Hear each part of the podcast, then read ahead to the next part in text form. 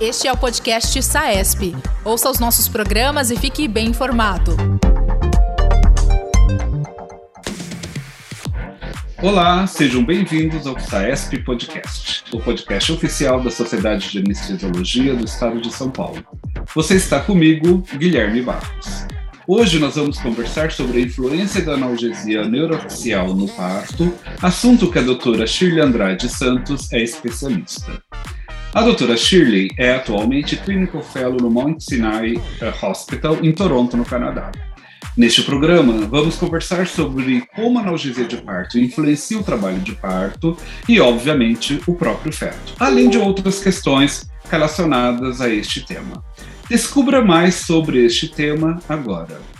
Seja bem-vinda, Shirley. É um prazer enorme contar com a sua presença aqui no podcast SAESP. E para começar a nossa conversa, eu já inicio perguntando para você: qual o potencial efeito da analgesia de parto com relação às alterações de frequência cardíaca fetal e tônus uterino? É, primeiramente, obrigado pelo convite. É, bom, essa é uma pergunta que é sempre feita porque é uma, uma, uma preocupação muito grande dos anestesiologistas e obstetras. É, creio que seja a principal, a, a, principal preocupação após a analgesia de parto, bloqueio neuroaxial. É, porque existem vários trabalhos mostrando que após o bloqueio, principalmente após o duplo bloqueio, é, ocorrem episódios de bradicardia fetal e hipertonia uterina, que poderiam alterar o curso do trabalho de parto. Embora existem, existam vários trabalhos mostrando isso, com essa evidência, a analgesia de parto mais recente, mais moderna, onde se, se administram doses bem menores de anestésicos e doses diluídas, é, não se tem mostrado grande evidência com, com relação a episódios de bradicardia fetal e hipertonia uterina mais. É, isso ocorre com doses, com relação à epidural, com doses maiores que ibuprofacaína 0,125, ou com uso intratecal, quando se opta pelo duplo bloqueio, com doses altas de opioide, como, por exemplo, sulfentanil 10 microgramas.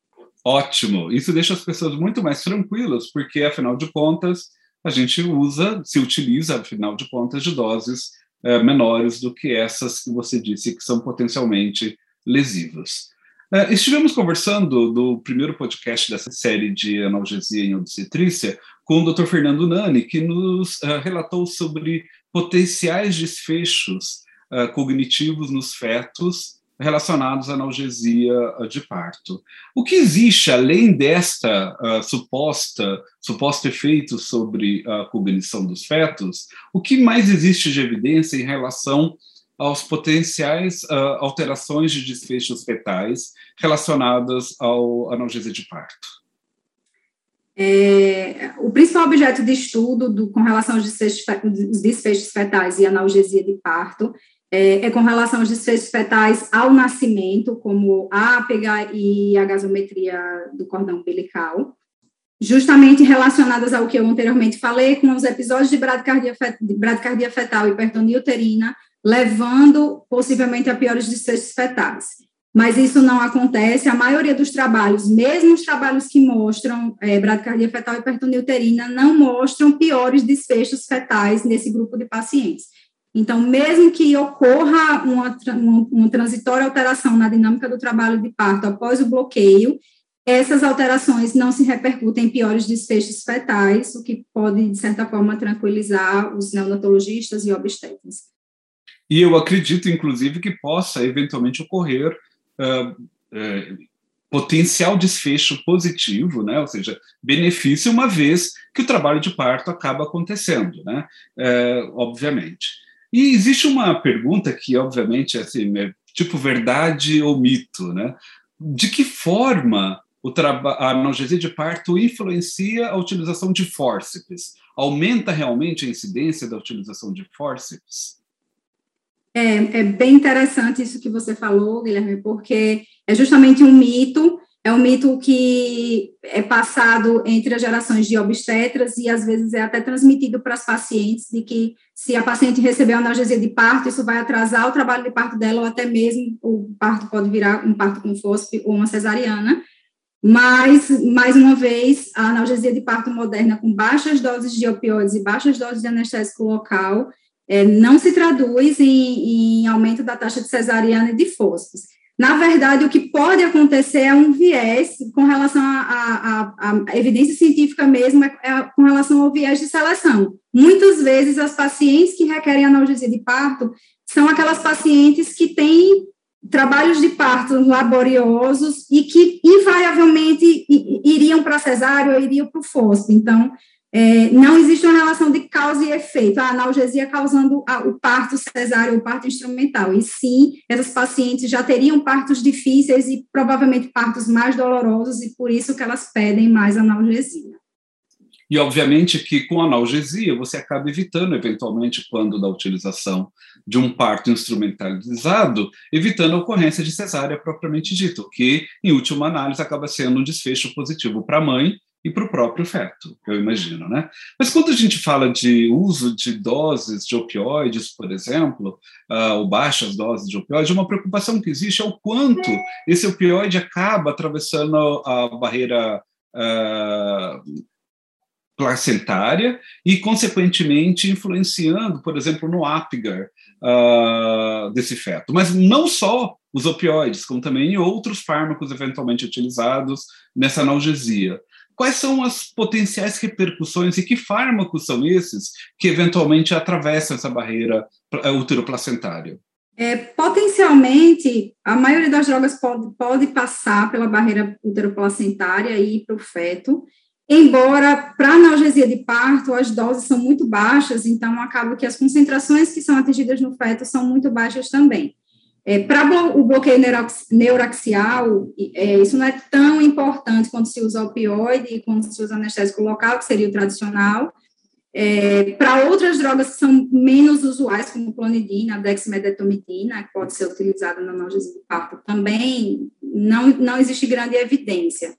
É, talvez o que seja mais importante, saindo um pouco do, do escopo do, do podcast, mas seria para analgesia venosa, quando se administra fentanil ou remifentanil é, de maneira intravenosa, né? Que aí, com certeza, a concentração é maior, isso pode atingir o feto, e o feto deve ser monitorizado quando se opta por fazer essa modalidade de analgesia.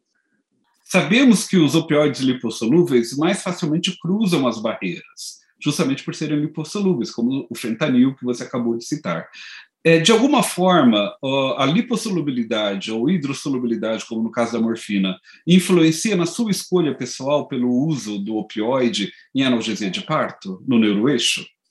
Nos últimos anos existiu uma grande preocupação com relação ao uso do sulfentanil intratecal, é, existiu um grande receio, muitas pessoas que utilizavam sulfentanil intratecal passaram a utilizar fentanil. É, na minha prática clínica, eu acho que entre fentanil e sulfentanil não existe grande diferença, embora o início de ação do sulfentanil seja um pouco mais rápido.